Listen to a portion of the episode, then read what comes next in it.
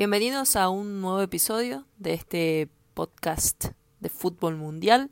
Mi nombre es Melina Gaspar y estoy acá para contarles todo lo que pasó en las últimas semanas en el mundo del fútbol femenino. Así que bienvenidos. Para empezar me gustaría hablar de la ceremonia de los premios The Best que se entregaron en las pasadas semanas, en septiembre. Em, fue muy interesante esta ceremonia porque se entregaban premios eh, por primera vez, como por ejemplo a la mejor arquera del año. Eh, este premio dejó a tres principales ganadoras en la categoría de mejor arquera, eh, mejor jugadora de campo em, y del año, y también a la mejor coach. Entre las ganadoras, la mejor arquera fue Sari van Venendal, la holandesa, capitana del equipo de Holanda, y que jugó por primera vez una final de mundial en la que lamentablemente Holanda perdió, pero nada les quita el haber llegado hasta allí, que realmente es un, es un gran eh, privilegio y también es algo muy grande que consiguió el equipo en, el último mundial. Además de, claro está, ser las últimas campeonas de la Euro eh, y la verdad que tener una hinchada envidiable. El discurso que dio Sarivan Benendal fue muy bonito, me gustó mucho, por eso me gustaría compartir parte de, él mismo, que no fue muy largo. Eh, ella decía, siempre hay una primera vez, una primera vez para jugar una final de un mundial, una primera vez para ganar este trofeo, y una primera vez para la chica que jugaba en la calle y que tenía un sueño. Ella quería jugar para grandes clubes como Arsenal y Atlético de Madrid y quería ser la mejor. Y ahora no solo puede ser la mejor, sino que puede ser la mejor arquera. Y estoy muy orgullosa de ser parte de esto porque creo que lo hicimos excelente durante la Copa Mundial. Hay muchos modelos a seguir ahora, como Lindal y Endler, y muchas más, Así que es algo de lo que podemos estar orgullosas, como este trofeo, pero como jugadora que soy, parte de un equipo, me gustaría compartirlo con mis compañeras, mis compañeras de Arsenal y ahora de Atlético de Madrid, así como mis compañeras de oro de mi equipo nacional. Ese fue parte del discurso que dio Van Benendal. Eh, bueno, luego pasó a agradecer a, su familia y, y demás. Eh, pero me parece muy bonito porque creo que todas las jugadoras eh, imaginaban, o sea, soñaban, mejor dicho, eh, con lo mismo que ha soñado Van Benendal. Eh, nunca supieron si se iba a hacer realidad debido a que cuando recién empezaban sus carreras o cuando estaban jugando en la calle no, no existían estos premios, el, el fútbol femenino ni siquiera se mencionaba y tuvieron que pasar por muchas cosas para llegar a donde están. Así que por eso me gustó mucho el, discurso que dio Sari. Em, ella ahora está jugando en el Atlético de Madrid, por eso también agradeció a sus compañeras del Arsenal, ya que hasta la, la temporada pasada estaba jugando allí. Y estuvo nominada junto con las otras dos jugadoras que ya mencionó en su discurso, junto con Hedvig, Hedvig Lindahl, que es una sueca, muy buena también, que ya viene teniendo varias proezas junto con Suecia, eh, como quedarse con la medalla de bronce, el tercer lugar en el Mundial, así como también estuvo nominada con Christian Endler, la portera, la arquera chilena, que tiene deslumbrados a todo el mundo y que juega también para el PSG. Em, en mi opinión, eh, la respeto muchísimo a Van Benendal, me alegro muchísimo que le dieran el premio, así como si se lo hubieran dado a Lindal, pero creo que el 90% de los fans del fútbol femenino eh, estamos de acuerdo en que el premio, si hablábamos realmente de merecimientos, tenía que llevárselo Endler. Eh, por todo lo que ha hecho. Pero bueno, lamentablemente estos premios eh, tienen en cuenta no solamente el nivel club, sino el nivel selección. Y bueno, Chile no pudo llegar muy lejos en nivel selección, pero la verdad es que lo que hizo Endler no tiene nombre y lo que viene haciendo durante los últimos años tampoco. Eh, es realmente la mejor arquera que existe eh, en el mundo del fútbol femenino y bueno, seguramente ya le llegarán los premios, eh, tiene que tener un poquito más de paciencia. Por otro lado, bueno, la mejor jugadora del año fue elegida del equipo de los Estados Unidos, Megan Rapino, Ella estaba nominada junto con Alex Morgan, también de los Estados Unidos, y con eh, Lucy Bronze de Inglaterra. Eh, ganó Megan Rapino, era casi cantado debido a, al peso que tuvo con su equipo nacional en el Mundial, eh, al aparecer en momentos clave, fue la jugadora que honestamente se puso el equipo al hombro y, obviamente eh, las otras jugadoras de Estados Unidos también tuvieron un buen mundial, no todas, pero eh, obviamente ganaron la copa en equipo, pero eh, Rapino fue la que obviamente se destacó. a nivel club no podemos decir lo mismo, Rapino venía con lesiones que la marginaron de su club, también por los compromisos del mundial y la preparación tan temprana que tuvieron las jugadoras estadounidenses, tampoco estuvo presente con su club a principios de año, recién vino a jugar hace dos o tres semanas atrás, así que eh, pesó totalmente el mundial en el caso de ella. Es una jugadora que, bueno, ya creo que todo el mundo la conoce, eh, muy enigmática, emblemática, eh, con, mucha, con mucho carisma, tanto adentro como fuera de la cancha, la presión no le pesa y todo eso, bueno, da, es sinónimo de, de grandeza, ¿cierto? Para, para una jugadora. Ella, mm, en su discurso, eh, mencionó que había sido un año increíble para el fútbol femenino y le dijo a los presentes, ya que la gran mayoría eran hombres, eh, muchos de ustedes han llegado tarde, pero está bien, los perdonamos. Me parece que no le hizo mucha gracia al público, pero bueno, eh, estuvo lindo el, el, palito que les tiró. bueno, mencionó también a muchos casos de racismo, que, o los más notables, mejor dicho, que se han visto en el deporte en, estos últimos años, y también a la joven iraní que se prendió fuego debido a que no la dejaron ingresar a un partido. En, en Irán las mujeres no están permitidas en las canchas, eh, así que como protesta se inmoló y bueno, eh, terminó muriendo por las graves quemaduras que sufrió. Así que eso también eh, causó un revuelto en las redes sociales, un revuelo en las redes sociales, eh, con todos pidiendo a la FIFA que hiciera algo al respecto con la Federación iraní. Eh, la cosa quedó ahí en palabras. yo no sé qué tanto puede hacer FIFA, la verdad. No sé si están envueltas las reglas del país o si solamente tiene que ver la Federación. Lo mucho que creo que puede hacer FIFA es quitarle el apoyo, que bueno, es, es mucho. Em, pero bueno, no sé si eso cambiaría la regla de que las mujeres pueden entrar o no a la cancha. Eh, y además ella pidió a todos los presentes que debido a la gran influencia que tienen en redes sociales, que usen sus plataformas para tratar de cambiar el mundo para mejor, eh, para hacer algo, dijo por lo menos algo, por otros, ya que el fútbol tiene un poder que otros deportes no tienen, lo cual eh, en eso tiene mucha razón. Em, y mejor coach Estaban nominados Phil Neville de Inglaterra, eh, Jill Ellis de los Estados Unidos y Sarina Wickman de Holanda. Eh, bueno, ganó Jill Ellis, también pesó muchísimo el mundial. Y em, no solamente el mundial, sino también el récord que tiene de, con Estados Unidos. Ella tomó el equipo eh, después de em, Pia Sunhage, eh, una coach muy querida por, por el equipo nacional de, Estados Unidos. Eh, pero bueno, lo cierto es que Jill Ellis se ha convertido en la coach, en la entrenadora que más partidos ganados tiene eh, con la selección de los Estados Unidos. 106 victorias para ella, 7 derrotas solamente y 19 empates.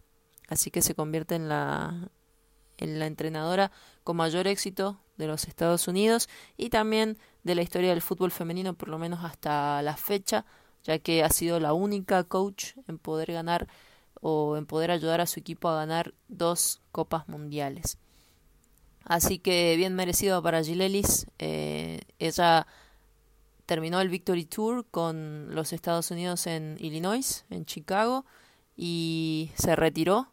Así que queda la incógnita de saber quién realmente va a ocupar este puesto, va a tener una seria responsabilidad entre manos. Seguramente la transición no va a ser fácil, hay jugadoras que ya sobrepasan los 30 años, están en los últimos años de su carrera. Se sabe también que, que hay bastante pelea de egos en, en el vestuario, así que veremos quién tiene esta gran responsabilidad y si puede llenar los zapatos de Gilelis, la cual ha sido una coach bastante controversial. A los fans no les gustaba, eh, sin embargo nadie puede negar el, éxito que ha tenido, pero toda decisión de Jill Ellis era cuestionada. Sin embargo, em, aprecio mucho la, actitud que ella siempre tuvo. Nunca explotó, digamos, ni contra la prensa, que también la criticaba muchísimo, no solamente los fans, sino la prensa también. Em, ni tampoco eh, se salió de sus cabales, no cambió tampoco sus ideas, que eso es muy notable. Ella siguió con sus ideas fijas y la verdad es que al final nadie puede decir nada. Yo, yo pensaba cuando Estados Unidos tuvo esta mm, racha breve de partidos sin ganar, que Francia le dio la verdad una paliza, fue un partido memorable em, en, en su casa. Eh, que todo el mundo explotó contra Jill Ellis en las redes sociales, sin embargo ya no cambió y yo decía, hmm, debe haber una genia escondida allá adentro. Y honestamente, eh, terminó demostrando que, que la mujer sabe lo que hace. Eh, muchos dicen que se apoya mucho en su cuerpo técnico, lo cual me parece perfecto porque para eso están. Así que mm, nada que reprocharle a Girelis. Eh, la verdad es que Estados Unidos le debe muchísimo, las jugadoras también. Em, y bueno, no sabemos si va a surgir. Dentro de poco no creo, pero bueno, con el pasar del tiempo, alguien que supera a Girelis en la cantidad de cosas que ha ganado. Y también se presentó el 11 elegido eh, como el, mejor 11 inicial del mundo, el mejor equipo eh, entre las mujeres. Y ahora voy a pasar a nombrarles cuáles fueron eh, estas 11 elegidas por, el, por la FIFA, el FIFA Pro Women's World 11. Em, bueno, como, como arquera tenemos a Sarivan Benendal, eh, bueno, claro que ganó el premio de Best a la mejor arquera. Luego tenemos a las defensoras Lucy Bronze de Inglaterra, que juega para el Olympique de Lyon. Nila Fischer, la sueca que jugaba hasta la temporada pasada para el Wolfsburg y que ahora está jugando para el Linkopings. Luego tenemos a Kelly O'Hara de Estados Unidos, que juega para el Utah Royals. Wendy Renard, la francesa, que también juega para el Olympique de Lyon. Las centrocampistas Julie de Estados Unidos, eh, que juega para el Chicago Red Stars, Amandine Henry, eh, francesa, que juega para el Olympique Lyonnais, Rose Lavelle de Estados Unidos, que juega para el Washington Spirit, y las delanteras, Alex Morgan, que juega para el Orlando Pride de Estados Unidos, Megan Rapino, que juega para el Rain FC de Estados Unidos, y Marta la brasilera que juega para el Orlando Pride. Bueno, la verdad es que mm, si tengo que hablar del once ideal, disiento con varias jugadoras, pero em, hay una un secreto a voces, si se quiere, eh, que se sabe que estos premios son mucho de popularidad, no tanto de no son tan objetivos como deberían serlo. Eh, mis principales quejas son, eh, por ejemplo, en las delanteras, con lo que tiene que ver con Marta y Alex Morgan, eh, dos jugadoras que Marta, bueno, se ha hecho un nombre, es la mejor eh, hasta el momento, que ha ganado tantos premios a, a, título individual. Em, y también ha tenido buenas rachas con Brasil, pero lo cierto es que para el club eh, no ha hecho casi nada en la última temporada, temporada y media pasada, al igual que Alex Morgan. Em, y tampoco podemos poner como eh, excusa sus compromisos con el equipo nacional, ya que Alex Morgan eh, pudo jugar varios partidos con su club em, y tampoco ha estado lesionada, así que excepto en las últimas semanas después de volver del mundial, pero antes de eso no. Así que son mis principales quejas.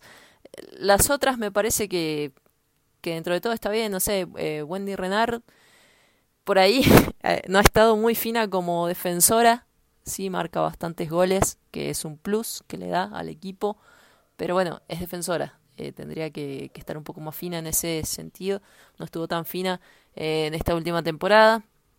Em, pero bueno, y también con el con la arquera, ya mencioné lo de Christian Endler, eh, pero era obvio que la iban a poner a Sari porque ganó el premio de Best. Iba a ser ridículo si no la ponían de otra forma. Así que bueno, no sé, esas son mis apreciaciones. El resto a mí me parece bien. Rose Lavelle, eh, quizás también no tiene tanto peso en el club, pero es una jugadora bastante joven que en varios partidos sí suele hacer cosas importantes. Así que yo no discutiría tanto a ella. Eh, Amanda Henry creo que se considera por el momento la, la mejor centrocampista del mundo. Julie Ertz es una jugadora que ha despegado muchísimo en los últimos dos años, tres, eh, aunque ya había empezado a, demostrar toda su calidad en el 2015. Y también es, es vital para, para su equipo nacional y, para su club. A no hay nada que, que reprocharle. Así que bueno, esa es mi apreciación del, del once ideal. Eh, no sé si ustedes están de acuerdo o no. Pueden comentarlo luego, haciéndome llegar algún mensaje por Twitter, eh, no tengo problema. Sé que hay muchos fans de Alex Morgan, no los quiero hacer enojar, pero bueno, eh, esa es mi apreciación, la verdad es que lo he compartido con varias. Eh, y hay un amigo de Inglaterra que me discute y siempre me dice que Alex Morgan es, tiene mucha clase. Y, y bueno, si bien quizás no ha estado cumpliendo muchas labores en la delantera y ha ayudado un poco más con otras tareas como defensivas, eh, todavía sigo sin estar de acuerdo con mi amigo en, allá en Inglaterra. Así que bueno, em, eso tiene todo esto que hemos comentado, tuvo que ver con los premios de Best y veremos qué trae el año que viene. Eh, y bueno, si no, también pueden comentarme cuál es su once ideal para ustedes, seguramente tienen uno. Eh, pero bueno, me, gustó mucho que aunque sea formaran este once ideal, eh, y las presentaran ahí en delante de tantas personalidades del fútbol mundial, la mayoría hombres, y que bueno, también empiecen a, empaparse en esto, como dijo Megan Rapino, eh, han llegado tarde, pero bueno, los perdonamos.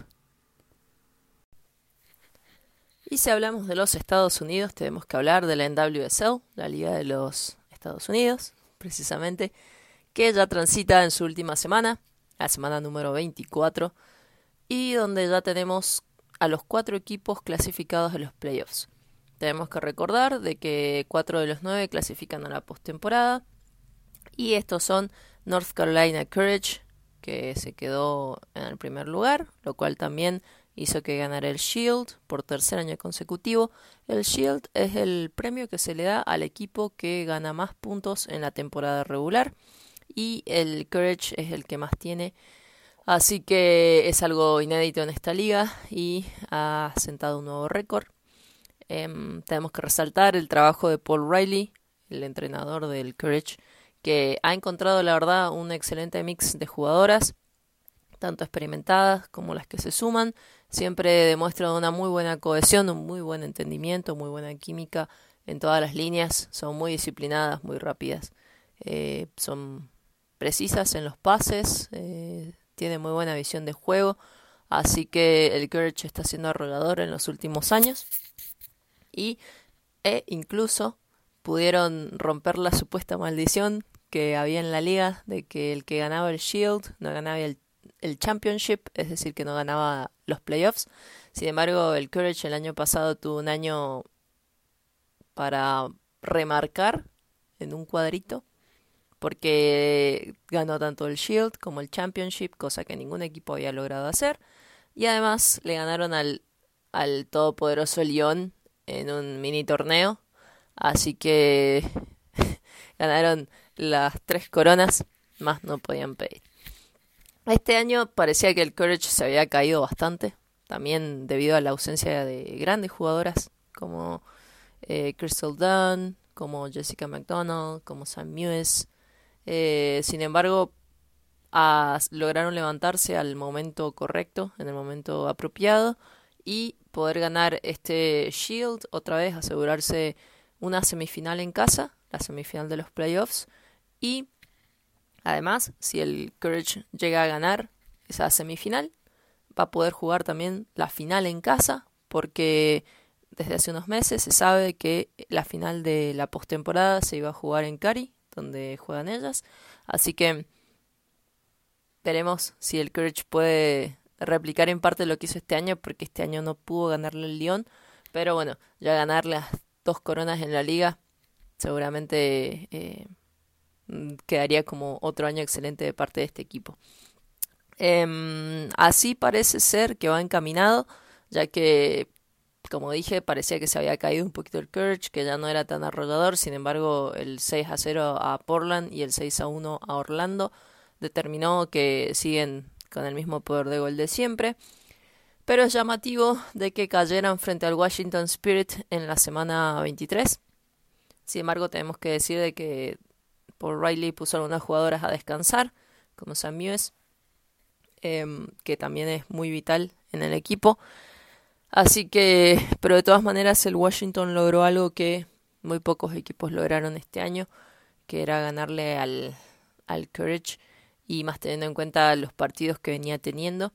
Em, del Washington Spirit tenemos que resaltar que aunque no clasificó a playoffs, estuvo muy cerquita, hasta la semana 23 venía pisándole los talones a Rain FC, el último clasificado.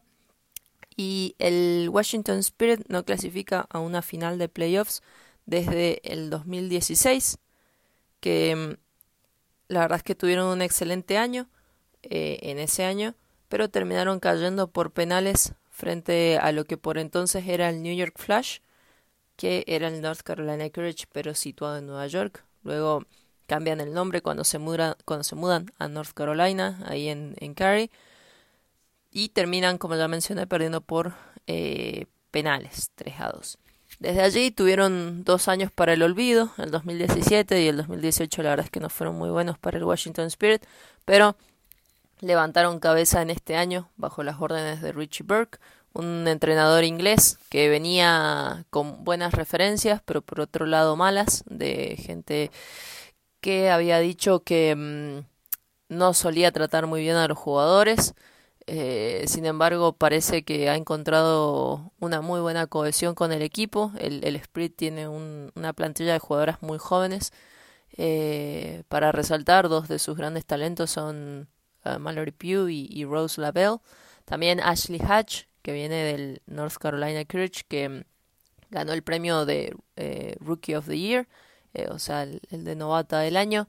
Así que muchos jóvenes talentos, sin embargo, ha encontrado muy buen entendimiento, un muy buen equipo que le ha respondido a Richie Burke y se ha visto que, eh, contrario a quizás a otros, otros entrenadores que no demuestran tanto sentimiento, eh, cuando el, el, Washington Spirit ganó en, en, partidos clave, se lo veía ahí a Burke saltando y, y abrazándose con el equipo, con su cuerpo técnico. Parecía un técnico argentino, la verdad. Em, pero bueno, es inglés. Ah, así que mucha pasión de parte de él. Em, esperemos que este año, que fue su debut con el equipo y en la liga, pueda ser eh, solamente una promoción de lo que veamos el año que viene, eh, que el equipo siga mejorando y que quizás podamos verlo otra vez en playoffs.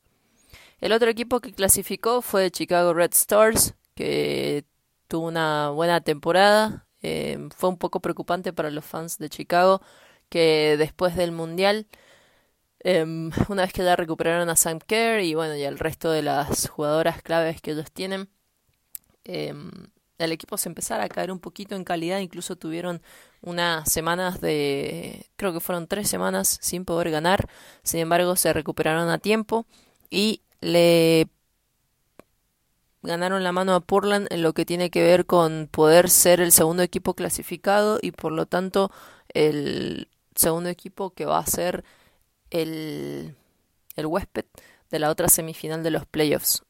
Portland venía asegurándose ya incluso el primer lugar, pero y bueno, luego cuando North Carolina gana el, se asegura el primer lugar y por lo tanto a la semana siguiente gana el Shield, eh, tenía ahí el, el segundo lugar en, entre ceja y ceja para poder ser otra vez huéspedes de la otra semifinal. Eh, podían hacerlo, ya que si ganaban sus tres partidos restantes, eh, le iban a pasar por un punto a Chicago si este ganaba sus dos partidos restantes y iban a poder ser las anfitrionas. Sin embargo, Portland perdió contra Rain FC, lo cual le valió a Rain clasificar a los playoffs y a Portland perder esa semifinal en casa y a Chicago ganarla. Así que es preocupante un poco lo de Portland porque antes de la última ventana FIFA venía jugando de forma excelente. Yo incluso mencioné que era muy difícil que Portland primero no, no clasificara a playoffs y segundo que no se aseguraron una semifinal en casa debido al gran nivel de juego que estaban demostrando.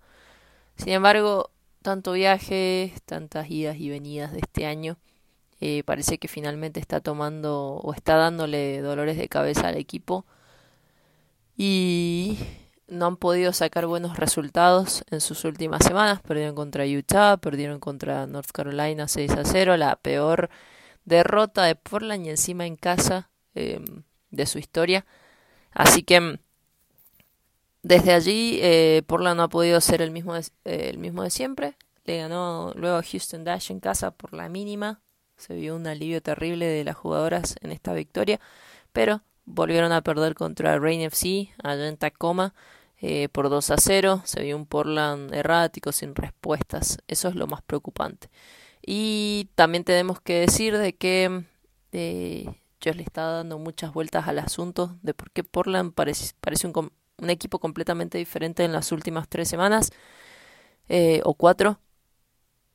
Y lo cierto es que Lindsay Horan no es la misma que vimos el año pasado. El año pasado está mediocampista, centrocampista, que se puede decir que es de contención, ayuda mucho a la defensa, pero también se suma al ataque.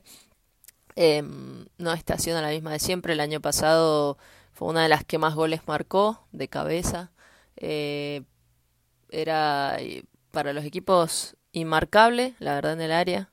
Em, este año ha tenido no sé si uno o dos goles. Em, también, bueno, ella fue parte del, del equipo que fue al Mundial, también tenemos que decir eso. Sin embargo, en el Mundial jugó muy poco.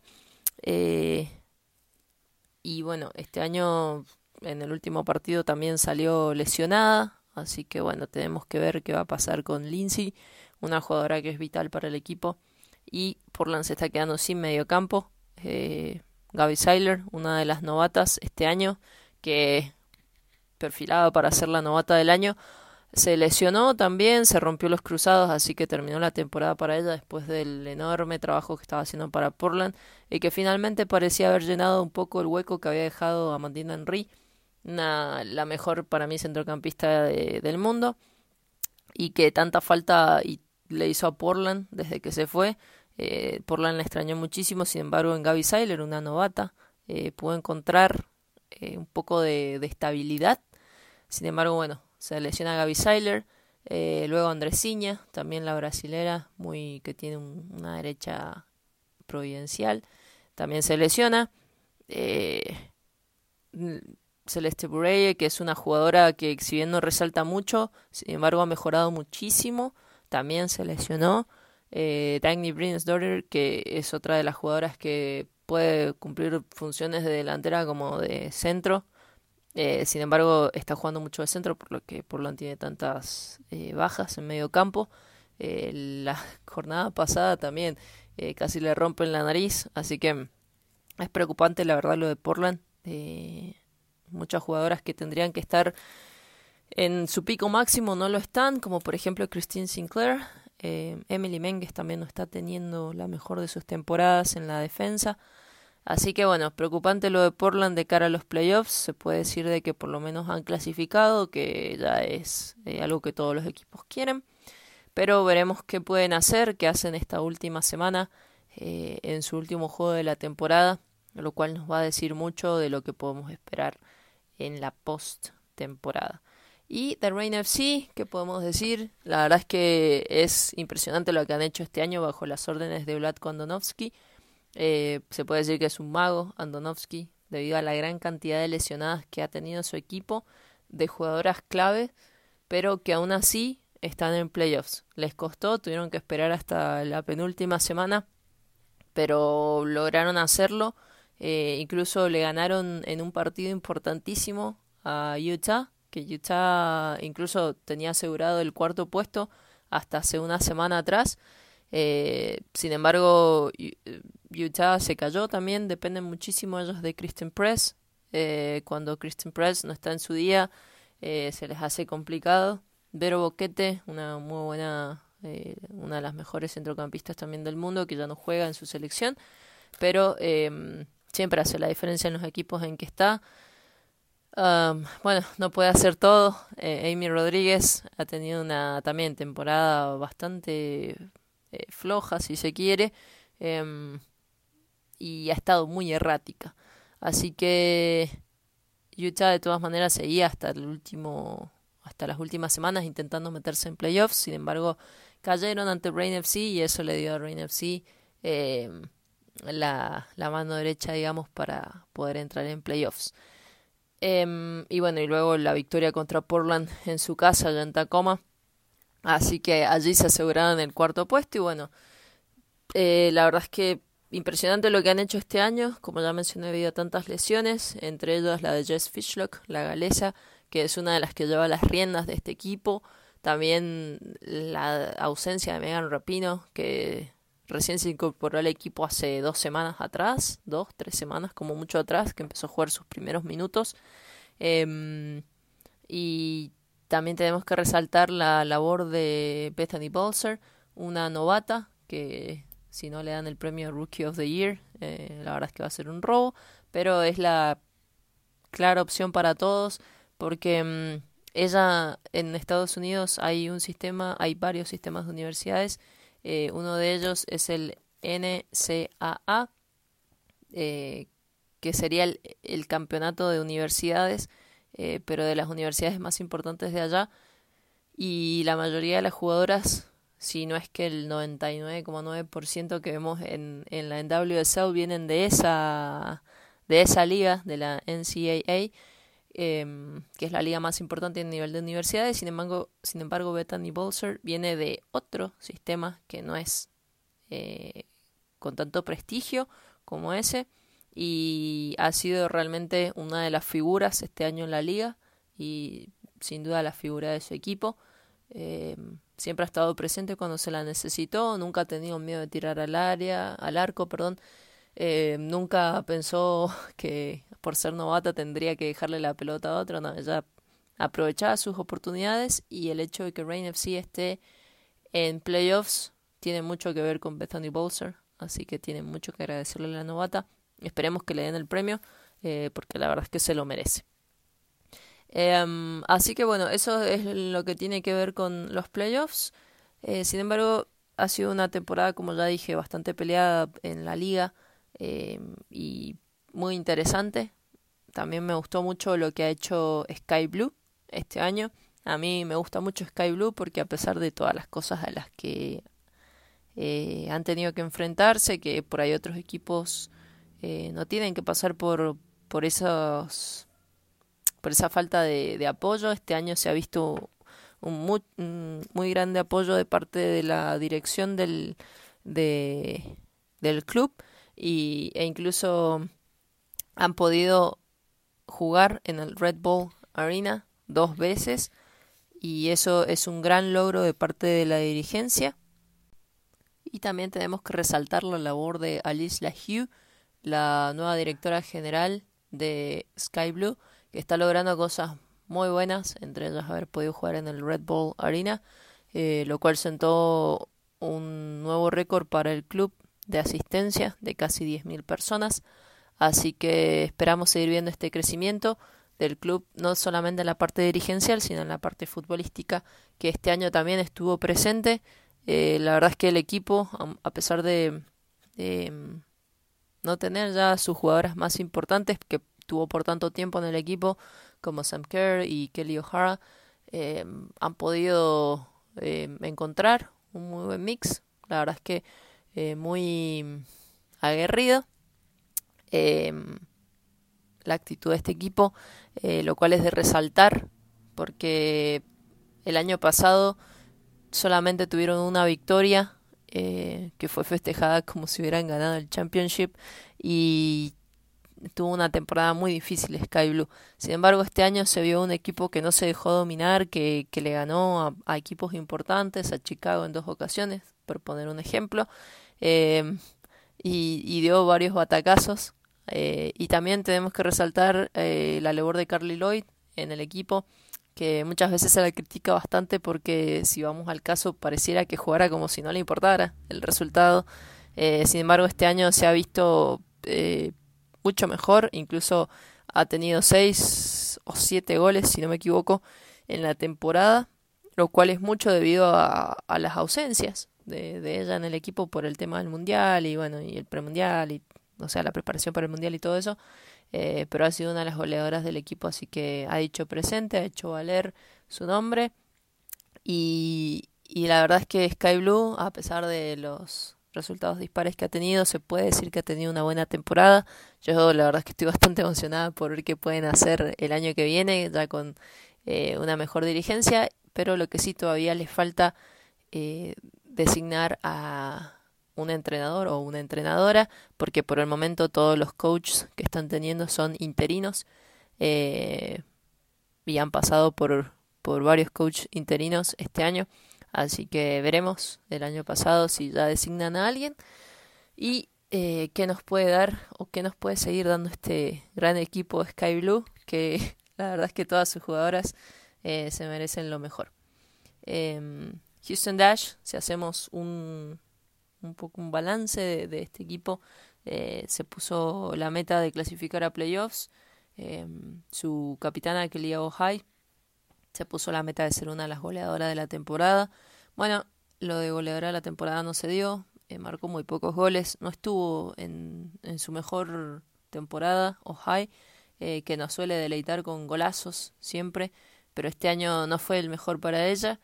Em, y Houston se puede decir que no tuvo un mal año porque consiguieron muy buenos resultados al comienzo de la temporada, lamentablemente no los pudieron mantener y sin embargo, tuvieron chances de, por lo menos matemáticas, de clasificar a playoffs hasta por lo menos la semana 22, eh, lo cual demuestra de que tuvieron un muy buen crecimiento.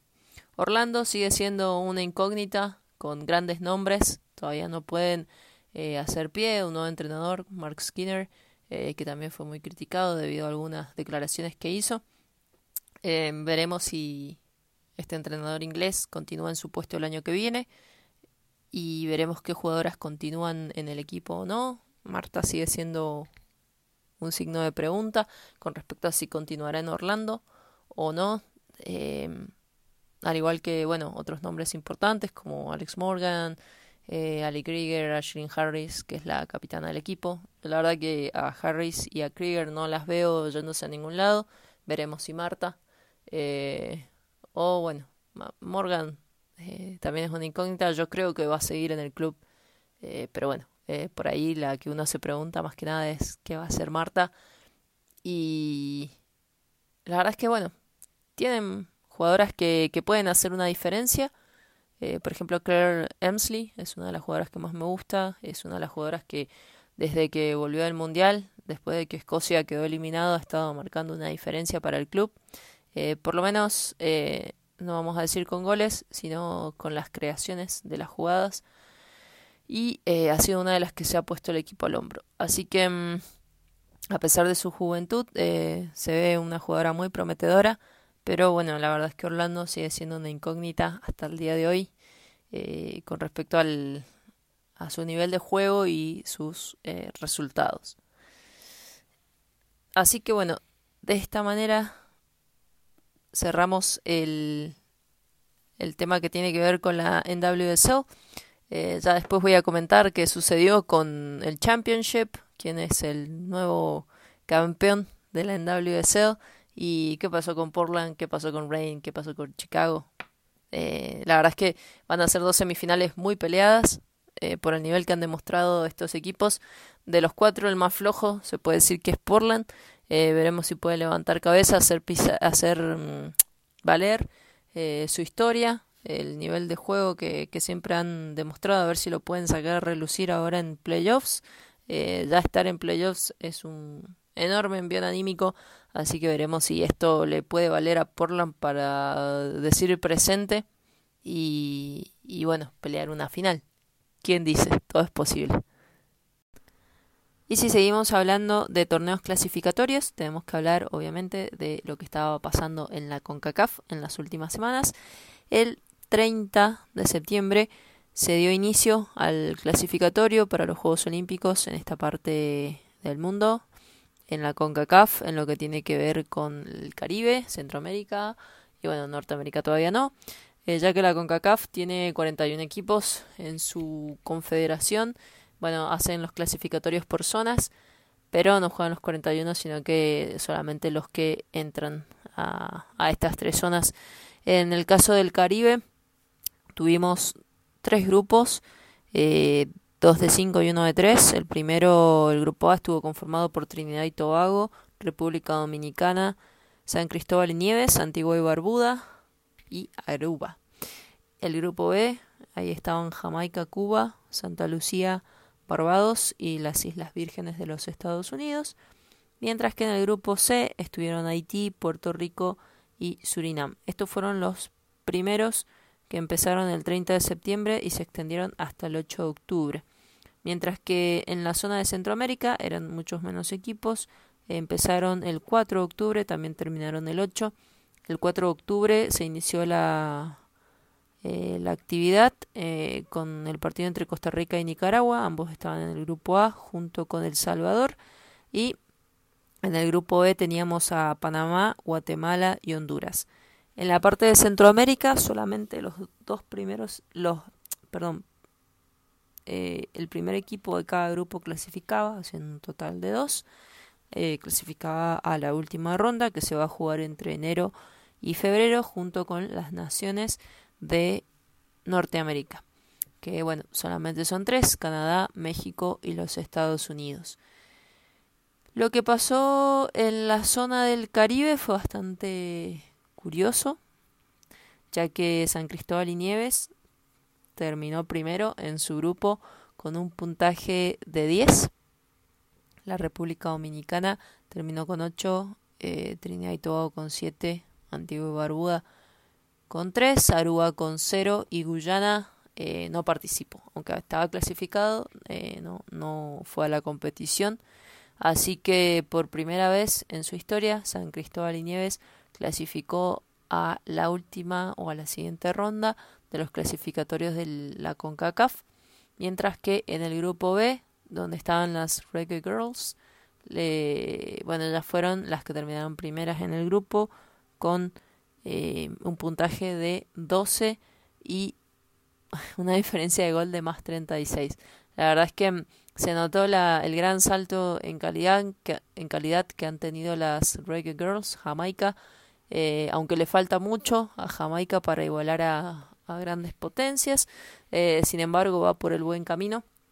Jamaica tuvo un pequeño traspié eh, antes de la competición, ya que se les había prometido un dinero que van a cobrar por haber participado en el Mundial y hasta días, semanas antes de la competición, de los clasificatorios, eh, no lo habían recibido, así que se declararon en huelga y que no iban a participar en el clasificatorio si no se lo pagaban. Oh, milagro, unos días antes se los pagaron, es decir, que el dinero estaba. Eh, así que bueno, las Royal Girls pudieron participar y pasaron a la ronda final de los clasificatorios de la CONCACAF. Pero dijimos que había tres grupos, así que el tercer grupo, eh, ahí Haití terminó con, con seis puntos lo cual le valió eh, ir a, a, los clasificatorios, eh, a la ronda final de estos clasificatorios. Dumonay, o Dumonay, ya que habla en inglés, eh, francés, eh, fue la, la que marcó el gol de la victoria y con un 2 a 1 sobre Puerto Rico selló el pasaje a las rondas finales de estos clasificatorios. Si hablamos de la zona de Centroamérica, allí teníamos, como ya dijimos, menos equipos, tres por cada grupo, eh, donde, bueno, se esperaba que Costa Rica y Panamá pudieran clasificar, ya que Panamá estuvo ahí a nada de, clasificar al Mundial y no solamente por eso, sino porque tiene jugadoras muy buenas en sus, en sus líneas, como Marta Cox, como Riley, así que ellas hicieron valer su peso en el equipo y con seis puntos enviaron a, a Panamá allá al clasificatorio, a la ronda final. Y lo mismo con Costa Rica, eh, una de las jugadoras que me encanta de Costa Rica es Chinchilla, que pudo meter un gol en esta, esta ronda inicial en los clasificatorios de Centroamérica. Así que bueno, con seis puntos eh, terminaron eh, sacando pasaje para ir a jugar contra los países de Norteamérica. Segundo y tercero quedaron Nicaragua y El Salvador sin puntos. Como ya mencioné, en enero, febrero todavía no se tiene la sede ni tampoco la fecha específica. Ahí se van a jugar finalmente los, la última ronda de estos clasificatorios, eh, sumándose a Canadá, México y los Estados Unidos. Son ocho equipos en total. Aparte de los tres mencionados, repasamos Costa Rica, Panamá, San Cristóbal y Nieves, Jamaica y Haití. Lo malo es que, bueno, estos clasificatorios solamente dan dos lugares para los Juegos Olímpicos, que casi siempre, bueno, esos lugares son cantados. Estados Unidos seguramente va a clasificar, a menos de que pase algo demasiado extraño que no va a pasar. Así que mm, Canadá no está jugando para nada bien últimamente. Em, el coach que tienen, eh, Heinet Moller, eh, la verdad es que no, no está pudiendo eh, sacarle lo mejor a su equipo y está poniendo 11 iniciales muy extraños. Em, ah, por ejemplo, en el último partido que jugaron contra Japón, era un amistoso, perdieron 4 a 0. Y Janine Becky, una de las jugadoras que está muy encendida en el Manchester City, la puso en el banco apostó por jugadoras mucho más jóvenes, eh, de 17 años. Así que yo no estoy en contra de, la experiencia de las más chiquitas, pero esos amistosos contra eh, naciones importantes como Japón se tienen que aprovechar. Así que veremos qué sucede. Yo no creo que cambien de coach. Hace muy poco que asumió. Eh, pero la verdad es que Canadá no está jugando bien. Sin embargo, Canadá tiene la talla de jugadoras para ganarle al resto de las naciones. Em, como ya dije, Estados Unidos seguro clasifica. Em, yo creo que Canadá también. Eh, yo creo que cuando ya saben lo que está en juego, eh, van a sacar goles de, de, algún lado. Esa es otra cosa que le está costando a Canadá, marcar goles. Em, pero bueno, no sé, quizás tengamos alguna sorpresa. Todo depende de cómo Canadá, cómo esté Canadá ya en, por enero febrero. Tienen algunos meses. Es el, también el parón de las fiestas que les va a servir para descansar, para refrescarse, cambiar de aires.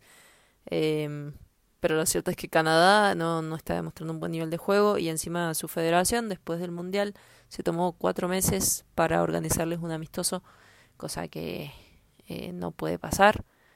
La verdad es que eh, si no quieren que peligre el clasificatorio para, para los Juegos Olímpicos, eh, tienen que darle un poco más de competición y apoyo a las jugadoras. Y encima a Christine Sinclair, que ya está en lo último de su carrera, a menos que ella decida continuar por muchos años más, no lo sabemos. Pero se cree que ya está en lo último de su carrera y sería lindo que no se retirara con el Canadá que está ahora, sino con uno un poco más competitivo. Así que bueno, eso fue todo por los clasificatorios de la CONCACAF. Y bueno, en enero-febrero estaremos comentando quién finalmente pasó y quién sacó boleto para los Juegos Olímpicos. Bueno, y si seguimos hablando de América, más que nada América Latina, tenemos que hablar de la Liga Colombiana. Para eso también les traje un amigo, Julián Fonseca, está acá con nosotros explicarnos un poco de lo que es la liga en Colombia, cómo funciona. Eh, así que bienvenido, Julián, ¿cómo estás? Hola, gracias, gracias por la invitación. Muy bien, todo muy bien. Me alegro. Bueno, hace poco se jugaron las finales de, esta liga. ¿Querés comentarnos eh, acerca de esta gran final que la verdad es que estuvo muy buena? Eh, me pareció muy interesante, muy, muy divertida de ver. Eh, ¿Cómo la viste vos? si querés contarnos un poco acerca de estos equipos que llegaron a la final, cómo les fue en, en la temporada, lo que vos quieras decirnos. Sí, pues la final la jugaron el América de Cali y el Deportivo Independiente de Medellín, ligado al, a un equipo muy viejo de fútbol, del fútbol femenino amateur, cuando todavía no era profesional, llamado Formas Íntimas. Digamos, se armó el equipo de la base de esos, por eso era Deportivo Independiente de Medellín slash Formas Íntimas. Pero igual era Deportivo Independiente de Medellín. Y duro, muy duro. La verdad lo vi muy duro porque no pensé que el América fuera a como a imponerse tan duro porque llegar cuando llegó a la final llegó sufriendo mucho contra Nacional en cuartos de final sufrió mucho. Contra Millonarios también sufrió mucho. Y yo veía a Medellín muy campeón porque el Atlético Huila que era que venía con la chapa de somos campeonas de la Libertadores y se los pasó por encima 5-0 le ganó y yo dije, no, el Medellín tiene una pinta de campeón y mm, mm, el América se le se pasó por encima y terminó llevándose el título. Incluso sufriendo mucho también en la final de vuelta, que Medellín la tuvo ahí en la nada, pero, pero no se dio. Sí, la, verdad es que eh, fue una final muy entretenida. Para mí me gustó mucho. Yo eh, pensaba que tendría que haber más finales así Muchas veces pasa que en, algunas ligas hay demasiada dominancia de algún equipo con respecto al resto y eso hace de, que quizás no tengamos finales tan buenas como uno esperaría, que siempre una, una, final muy peleada, ¿cierto? Sí, eh, como la Champions. Exactamente. Así que, pero no fue el caso de, la liga colombiana. Em, y contanos un poco de los dos equipos que han llegado a la, a la final. Eh, cuál ha sido la tendencia de estos últimos años en la liga colombiana eh, de ver a estos equipos que siempre están peleando cosas en los primeros puestos o este año se ha dado algo atípico. Pues el América de Cali es, la liga tiene tres años, pero digamos en tiempo real sería año y medio porque como ha sido seis meses y se corta, seis meses y se corta, seis meses y se corta, pero de los pocos equipos grandes que estuvieron desde el principio fue el América de Cali y que siempre la intentó y como que no se le daba porque el plantel es prácticamente el mismo, no han cambiado mucho. Y el Deportivo Independiente de Medellín sí es, digamos, el mismo, el mismo equipo de formas íntimas, pero que en la temporada pasada estaba ligado a Envigado, Envigado Fútbol Club. Pero en esta temporada se ligaron fue, fue al Medellín. Y pues digamos que yo también esperaba mucho más de formas íntimas en las temporadas pasadas, por lo mismo que decía, como era el equipo en la época amateur, pero no, no la ligaron sino hasta la temporada con el Deportivo Independiente de Medellín, y la verdad, lo que decía antes, yo esperaba mucho que fueran a arrollar al América en la final y no pudieron, y el América pues capitaneados con Catalina Usme que, que le hace goles de tiro libre a todo el mundo y Carolina Pineda, Carolina Pineda que una guerrera de mil batallas más veterana que, parece macherano, pues.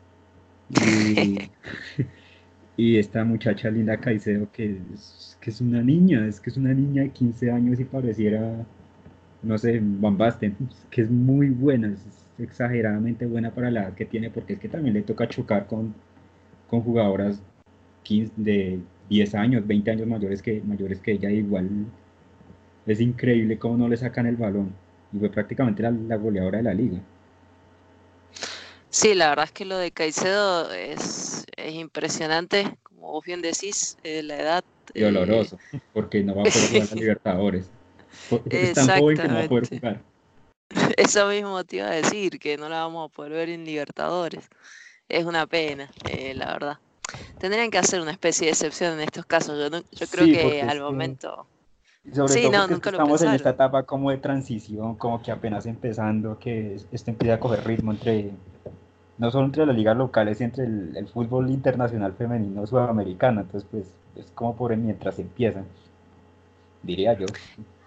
Sí, no, tal cual, me, me recuerda un poquito, eh, no en la misma calidad quizá, pero a Ellie Carpenter, una de las jugadoras de las Matildas de Australia, que ella fue la más joven en debutar en un Juego Olímpico con 15 años y ahora está jugando en el Portland Thorns, eh, un equipo muy importante donde todo el mundo quiere jugar. Sí, eh, parece Roberto Carlos. Sí, más o menos te desborda por la banda terriblemente, le faltan muchas cosas, obviamente. Pero... No, pues obvio, es, muy joven, pero en el Mundial lo hizo muy bien, aunque Australia se estrelló medio feo, pero pues... Sí, exactamente, exactamente.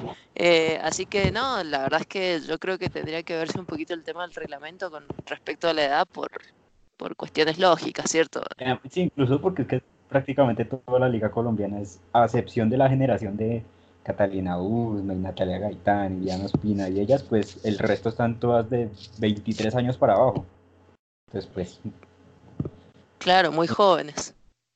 Incluye a las jugadoras extranjeras que esta temporada no hubo tantas, pero en las temporadas anteriores todas las jugadoras extranjeras eran prácticamente la misma edad, entonces... Ajá. Y te hago una pregunta. Em, he hablado con un amigo sobre la liga Nadeshiko, la de Japón, em, y también sabemos lo que es la liga MX femenil eh, de México, em, que tienen algunas restricciones con respecto a jugadoras extranjeras y también la edad. ¿Es algo que se repite en la liga de Colombia? No, de hecho, cuando arrancó la liga en 2017 hubo muchas jugadoras extranjeras y hasta en un punto hubo una queja de algunas jugadoras de acá que decían que eran demasiadas porque no permitían el crecimiento de las de acá. Pues no fue tampoco la gran polémica, pero sí. E incluso en la, en la, en la liga de 2018, la liga colombiana creo que fue la tercera liga que más jugadoras brindó para la Copa América, a excepción de las jugadoras de Colombia.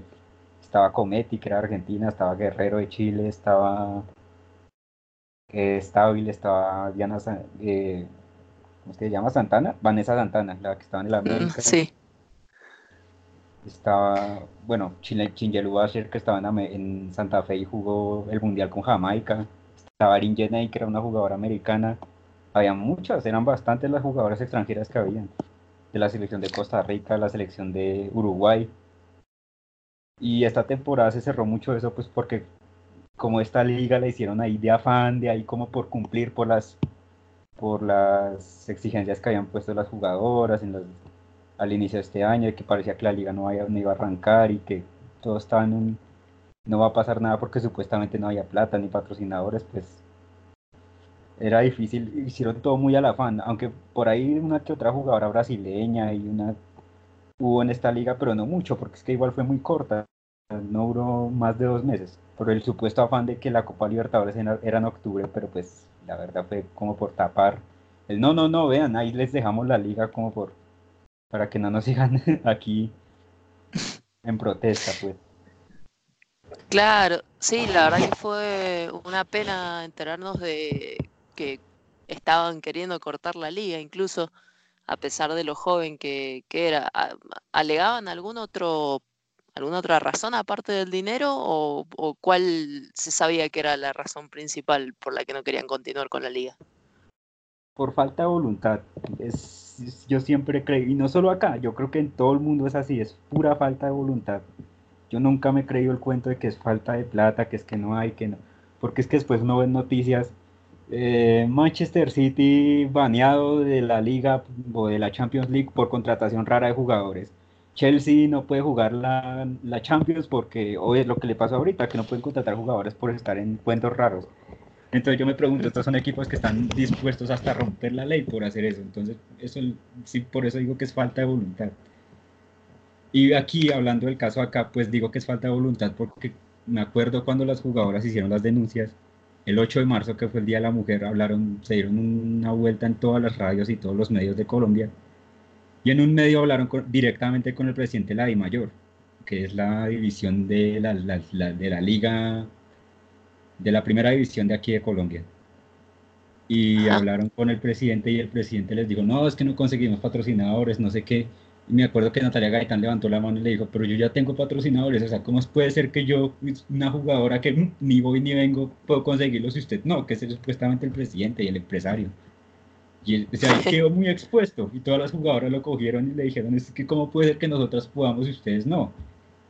Y es, es que siempre la misma historia, entonces pues Qué pena. Eh, Sí, no, me, hizo acordar a, hay un libro muy lindo eh, que lo escribió una autora norteamericana que, bueno, está en inglés, no está traducido al español, y ella cuenta las diferentes cosas que le pasan a las mujeres, eh, eh, cuenta la historia de varias jugadoras y una de ellas es una jugadora del Santos, eh, como en Brasil se, se, le puso fin a este equipo durante un tiempo porque querían comprar a Neymar en la parte masculina. Eh, la cosa que dijeron, bueno, terminemos el equipo femenino para traer a Neymar. La cosa es que las jugadoras obviamente empezaron una campaña para tratar de juntar plata porque se suponía que no había dinero. Eh, bueno, llega Neymar al club, dan por terminado el equipo femenino.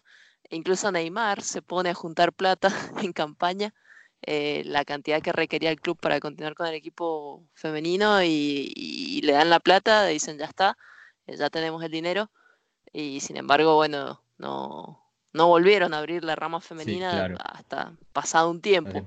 Así que, claro, así que pasa en todos lados. Yo también siempre opino que falta voluntad porque se ve una y otra vez en diferentes ligas. Por ejemplo, en Estados Unidos el Houston Dash, eh, no, perdón, el Washington Spirit, este año eh, la dirigencia se puso las pilas y vos le la camiseta, tenían como tres o cuatro sponsors, cosa que el año pasado no pasaba. Entonces, no es que fue un milagro, fue trabajo duro y, y se requiere en todas partes, no importa, y estamos hablando de Estados Unidos, que supuestamente ahí sí hay un poco más de dinero. Así que bueno, lo bueno es que la, liga pudo continuar. Eh, ¿Cuántos equipos son en total? Eh, ¿Hay zona de relegación? ¿Hay, eh, no, no, solo hay, solo hay primera división. Pues por ahora. Esperaría que en el futuro haya normal segunda división y otras divisiones, Copa Colombia y Supercopa Colombia, Superliga Colombia, y todos estos torneos que se crean, pues el campeón de la Copa contra el campeón de la liga y cosas así. Pero no, por ahora solo hay primera división y la primera temporada fueron dos equipos, si no estoy mal, la segunda fueron 23 y esta última fueron 20, pero pues por lo que te digo, porque todos se subieron ahí, al barco ahí de afán. Entonces, pues, por es que la liga, incluso los, partidos fueron menos, porque en las ligas anteriores habían sido como 16 partidos y en esta fueron 12 nomás. Pues ah, una liga de 12 partidos no, no dura un estornudo, o sea, no, no duró nada. Uno que ¿qué nivel va a crecer uno en 12 partidos? Nada. No, por supuesto. Obviamente mostrarse algo, pero, no, no va a pasar mucho. ¿Y la próxima temporada cuándo arranca? Esa es una muy buena pregunta, no tengo ni idea. Porque es que no, no hay, nadie sabe, nadie sabe, o sea, es que se acaba y otra vez, otra vez el murmullo, otra vez el, como la, ahí el temor y la espera, ay, ¿será que va a pasar? ¿Será que no va a pasar? Por eso es que todas las jugadoras, de hecho, se acabó la liga y Llorelli Rincón y Daniela Montoya se fueron del Junior por allá a un equipo de Arabia, no sé dónde, porque ya saben que no, que aquí la cosa otra vez es esa espera y esa dentadera a ver qué va a pasar. Y además porque es que está a la vuelta de la esquina un, una, un parón de los jugadores, no solo de las mujeres, sino de los hombres, porque están reclamándole a la I mayor un, pues, más derechos y más derechos más pagos por los derechos de transmisión y demás. De hecho, este fin de semana en todos los partidos de la Liga de Colombia hombres, hubo, antes de empezar el partido, pitaban el partido y no, no, no jugaban, se quedaban parados un minuto a modo de protesta. Y mm. eso se ve que se va a alargar porque es que la liga, es que la liga colombiana en sí está mal organizada, la de hombres y de mujeres, ambas, porque es que no, no sé por qué, siempre la hacen mal. La de los hombres dura como 60 partidos al año, juegan más partidos que Messi, o sea, eso es como así. Sí, sí, sí. O sea, y siempre, todos los años la misma pelea, llegan a diciembre y los jugadores reclamando que estas son nuestras vacaciones, que no sé qué, y no apenas están jugando como cuartos de final, o sea... Con la Liga de Mujeres pasa lo mismo, es exactamente lo mismo porque es que el formato es muy, como muy mediocre, como es zonal, o sea, juegan todos los equipos de Bogotá y todos los equipos de Medellín en su lado y todos los equipos de la costa en su lado pero no, no ayuda a crecer nada, porque es que son muy poquitos partidos entre los mismos equipos que siempre se han enfrentado y después hay sí cuartos de final, semifinal y final, pero es como muy tan al afán que no, que no tiene mucho sentido. Sí, la verdad, eh, se necesitaría una mejor organización. Eh, bueno, no sé cómo será el tema dirigencial allá, si tendrán dentro de poco cambio de, de presidente en la Confederación colombiana, quizás eso traería nuevos aires, más Pues, algo más Se organizado. supone, pero es que es muy chistoso porque siempre cambian, cambia el vicepresidente y se sube el presidente y el que era presidente se va a vicepresidente. O sea, cambia, pero no cambia nada, sigue todo igual. Ah, claro. Y Eh, se maneja era- todo en familia. Exacto. Y el que es el presidente, es que aquí hay tres divisiones. Está la Federación Colombiana de Fútbol, está la I mayor, que era la, del- la primera y la segunda división colombiana, y está la I fútbol, que es la de eh, divisiones inferiores, fútbol femenino, pues amateur y demás. Pero el que dirige la, la I fútbol es un señor llamado Álvaro Gon- González Alzate, y el señor lleva ahí sentado más de 30 años, pero haciendo absolutamente nada o no, sé, Guau. no nada, sino dando ahí minucias de lo que se puede hacer y con eso es que medio le agradecen, pero es que siempre me he preguntado cuál es el poder de él ahí, porque no... Y eh, pues él fue el del que los que más en contra estuvo en la creación de la liga femenina, en fin, es un señor bien chistoso y peculiar. Ah, me hace acordar un poco a Argentina. No, sí, pues no, pues que nosotros estamos, es, lo único que nos diferencia es el acento, porque el resto somos iguales. Sí, sí, yo creo que somos todos iguales en todos lados, se parece Sí. más o menos lo mismo, eh, más o menos, pero más o menos tenemos que luchar todos contra lo mismo. Em, ¿y qué te iba a decir la, hablando un poquitito nada más de la selección colombiana? eh, ¿ha tenido compromisos últimamente? Eh, ¿qué tiene en el horizonte como competencia? ¿Algo se sabe de eso? La misma respuesta de la liga, no tengo ni idea. Ah, No tengo ni idea, porque es que es lo, es lo que te digo, es lo mismo, ¿no? Desde que se acabaron los Panamericanos, aquí Ajá. los dirigentes, uy, sacaron el pecho, las medallas de oro, no sé qué, bla, bla, bla, le ganamos a Argentina, porque aquí hay una extraña obsesión con ganarle a Argentina, no sé por qué, aquí se le gana a Argentina, y uy, no, Dios mío, le ganamos a Argentina.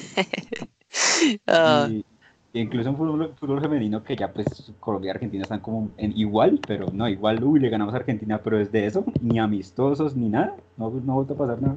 Pues en este momento estamos en fecha FIFA femenina y... Qué locura. Eh, bueno, Argentina no tuvo competición, pero yo creo que fue también por el hecho de tener un calendario bastante apretado en el año, que ya se las veía bastante cansadas las chicas. Pero, ¿qué te iba a decir? Ah, me acordé de esto que me decías de un- no me acuerdo quién era que lo dijo, que decía que las, las jugadoras ganan por goleada por el hecho de que tienen que enf- enfrentarse a todo esto, ¿no? Incertidumbres en sus ligas, eh, no saber qué va a pasar con su futuro, eh, no tener competición cuando se debería y sin embargo las tipas están ahí y demuestran su calidad, porque la verdad es que Colombia tiene unas jugadoras terribles que me saco el sombrero ahí en la final de los Panamericanos. Eh, yo sabía que iba a ganar Colombia. No, esa Eh, final la sufrí. Dios mío. Y grité ese ¿En día lo serio? que no pude. No, yo sufrí demasiado en esa final, sobre todo porque no veía bien a la selección, no la veía firme. Pues ah, igual la Ah. ganaron, pero la veía ahí medio flojeando. Pero no, sufrí demasiado viendo esa bendita final, pero bueno, menos mal se sacó adelante porque, uy, no. No, no, la verdad que jugó muy bien Colombia y, y dominó Argentina todo el encuentro, así que eh, no hay nada, no hay nada que decir, de- ganaron muy bien y se demostró la, la gran calidad que tiene, que tiene el equipo colombiano. Eh, bueno, veremos el año que viene a ver si se arma algo. en- estaría buenísimo, porque también Argentina anda el año que viene no tiene competencias a la vista. Eh, así que la eterna Sí. incertidumbre. y para muchos equipos de América es así, lamentablemente. por- Para todos. por el- Incluso pues Sí. para Chile está ahí medio ya empezando como a ponerse serio, pero, Sí, sí, sí, tal cual. Chile tiene, tiene chances eh, y todo, pero de todas maneras, Brasil, eh, Brasil está en otra cosa. sí, no, Brasil ya tiene una historia detrás y ahora con Pia Sunhai ahí al timón, eh, yo creo que si no despegan, eh, No, si antes, si antes ganarles aquí era imposible, ahora ser peor. yo confío mucho en Pia, la verdad es que No, también pues me que- dio, sí, por el hecho de que dirigió a Suecia, no le fue tan bien con Suecia, pero No, pues, bueno, eh, Pues, es Sabe lo que hace. Plata en los Olímpicos, no, yo no creo que eso se- que a alguien le vaya mal. no, no, no, por supuesto. Hay una medalla de plata des- des- eliminando a Estados Unidos y a Brasil, que estaba de local. Sí, sí, ¿qué más puedes pedir? Sí, o Eh, sea, así que y. Alemania, que bueno, igual el coco eterno con Alemania, que Oh, Sí, que le ganó ahora en, en el Mundial sí, finalmente, pero 24 años después le pudo ganar por fin. sí, la verdad que inédito. Pero bueno, veremos. Eh, también me parece que, lo de Pia es muy positivo porque se supone que hay un estándar que, pongámosle en este caso, lo, lo pone Brasil. Y bueno, y todos los otros equipos eh, van a tratar de igualar eso, eh, esperemos, con el apoyo de las dirigencias. Bueno, Julián, ¿hay algo más que nos quieras agregar acerca, nos quieras decir acerca de la liga? Cómo la podemos seguir quizás, eh, si hay forma de seguirla si vivimos en otro país. Pues la liga se puede seguir por Win Sports, que es el canal colombiano acá que maneja el, tema de la televisación de los de los deportes acá, no solo el fútbol, sino béisbol y otras cosas, pero la verdad no sé si en el exterior se puede pagar por ese canal, me pensaría que sí, porque pues uno, igual como uno cuando puede pagar por TNT Sports o, o por DirecTV y demás, pero de otra manera no, no se puede ver de otra manera si no es por ese canal. y el otro era RCN, pero RCN tiene la liga, es solo la liga colombiana hombres. La liga ah, femenina si solo se puede es por Win Sports. Por Win Sports. Bien. Eh, bueno, em, te agradezco mucho, Julián, que hayas estado en este ratito hablando acerca de la liga colombiana. Eh, gracias a ti. Última pregunta, de qué, ¿de qué equipo sos fans? ¿O te gustan todos eh, por igual? No, no, no, de Independiente Santa Fe. Aquí en Colombia, Independiente Santa Fe. Ah, bueno, bueno. Así que en Argentina ahí medio, medio me están sobornando para que le haga fuerza a Racing, pero, bueno. no, no, no, te digo que el hincha de Racing nació para sufrir. Veremos en el caso de No, por eso, exacto. Por eso me lo han dicho, porque es que en Santa Fe es la misma cosa acá, es el, es el equipo para sufrir. No, no gana tranquilo. No, no, no, eso es para sufrir, no. Ah, bueno, bueno. Yo te voy a tratar de convencer para que seas de Vélez, en todo caso. Ah, bueno, también. también. No, pero tiene, tiene bastantes no, años. Vélez tiene como más historia, como más peso, sí, como no sufren tanto, si pierden, bueno, perdió y ya, pero no, no es tanto, no, ay, qué pariera este equipo. Ajá, tal cual. Y este año ya le ganamos a River y a Independiente, y las chicas que están en la C, e iniciaron este año, eh, ya han jugado cuatro partidos, de los cuatro han ganado, así que por lo menos la rama femenina va bastante bien. Eh, bueno, después ya, podemos hablar de eso otro día. Bueno, Julián, muchas gracias. Eh, dejanos tus redes sociales por si alguien te quiere hacer alguna pregunta sobre la Liga Colombiana. Pues en Twitter, que es la red social que más uso, arroba Julián de Fonseca. Buenísimo. Yo lo voy a dejar de todas maneras en la descripción del podcast para que alguien si se olvida o lo que sea pueda recurrir ahí y fijarse. Bueno, muchas gracias, Julián. Vale, muchas gracias, que estés muy bien. Hasta luego. Eso es todo por este episodio, pero esta semana he posteado dos episodios juntos el mismo día, así que les animo a escuchar el siguiente. El siguiente contiene eh, una entrevista a Mario Torres, un amigo de Twitter que sabe muchísimo de la Nada de Chico, así que mm, la Liga de Japón. Así que les animo a poder escucharla. Eh, creo que no muchos conocen de Lana de Chico, bueno, quizás estoy equivocada, pero em, debido a horarios, debido a barreras lingüísticas, quizás no es una liga tan seguida como son las europeas o la estadounidense o bueno, las de Sudamérica. Em, pero bueno, por eso les animo a escuchar el siguiente episodio. Eh, denle play si quieren. La verdad es que ha pasado muchísimo en las pasadas semanas, eh, no solamente con la de Chico, sino también eh, a nivel de clasificatorios y eh, varios torneos interesantes. Así que bueno, no quise hacerlo demasiado largo a este episodio, por eso lo dividí en dos. para el que quiera escuchar uno y después escuchar el otro, bienvenido sea. bueno, nos vemos en el siguiente episodio. Recuerden que soy Melina Gaspar y me pueden seguir en Twitter eh, bajo el usuario Melinae07 y bueno, y hacerme llegar preguntas eh, o algo que quieran que incluya en el podcast. Así que bueno, apúrense y denle play al siguiente episodio.